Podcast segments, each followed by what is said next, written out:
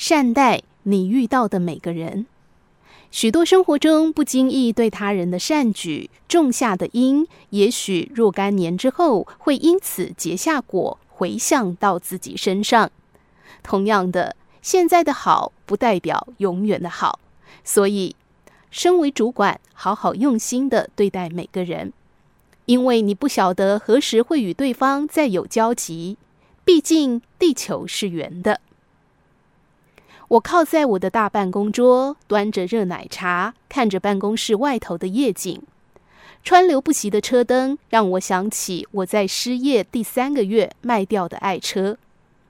是的，我也曾失业过好几个月，即使现在的我是年薪七位数的外商高阶主管。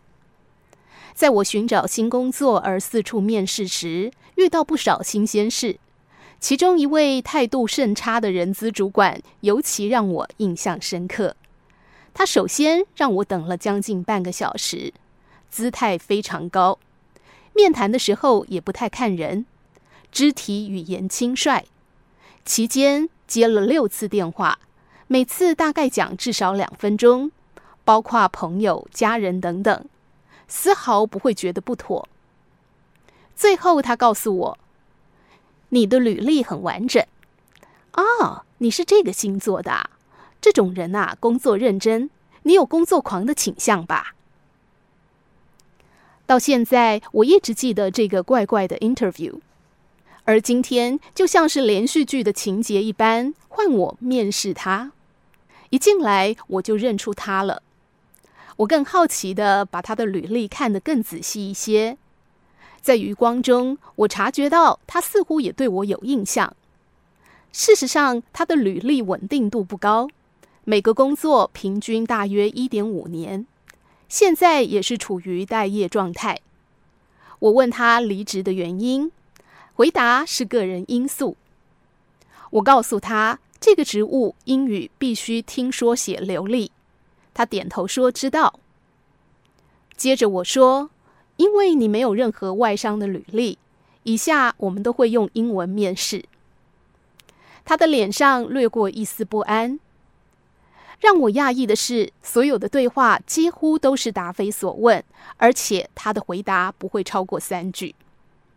他越来越焦虑，我也是人，虽然涌起几分复仇的快感，但很快的被悲哀所取代。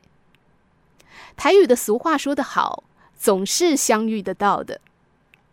我很快的结束了面试，而他在起身的时候，还因为撞到差点跌倒，几乎是狼狈的走出了我的办公室。